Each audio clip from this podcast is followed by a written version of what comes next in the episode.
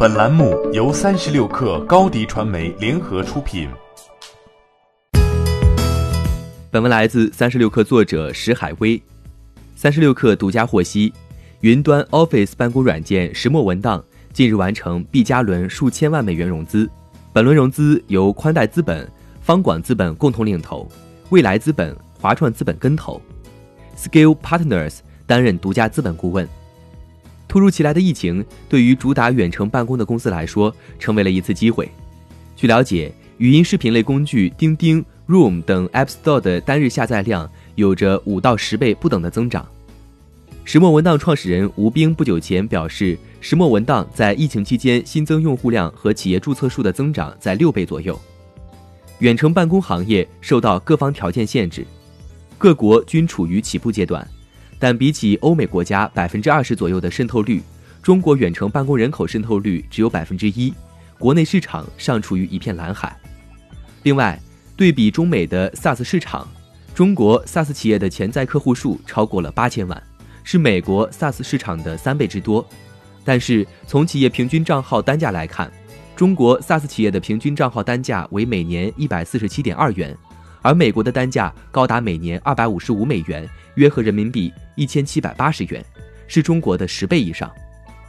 远程办公及企业数字化转型的必然趋势，给了石墨文档这一类创业公司更多的可能。据悉，石墨本轮融资将主要用于云端 Office 办公产品的进一步完善和性能提升及新产品的开发，以更好地满足广大用户及企业客户的需求。硅谷顶尖的风险投资家 Fred Wilson。在二零零六年提出免费增值模式，即用免费服务吸引用户，通过增值服务将部分免费用户转化为收费用户，实现变现。一位企业服务领域的资深 FA 向三十六氪表示，石墨文档在中国企业服务领域是比较稀缺的免费增值模式型资产，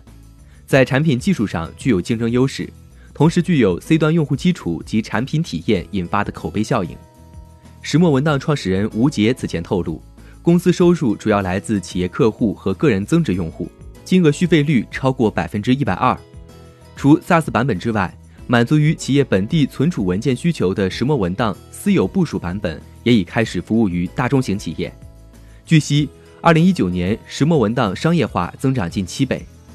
不过，由于疫情的不确定性，各规模企业首先要解决的是生存问题。在体验了各类型疫情限免的远程办公产品后，恢复正常运行的企业是否会选择付费使用，是对以石墨文档为代表的远程办公类产品的又一大考验。欢迎添加小小客微信 xs 三六 kr，加入三十六氪粉丝群。高迪传媒，我们制造影响力。商务合作，请关注新浪微博高迪传媒。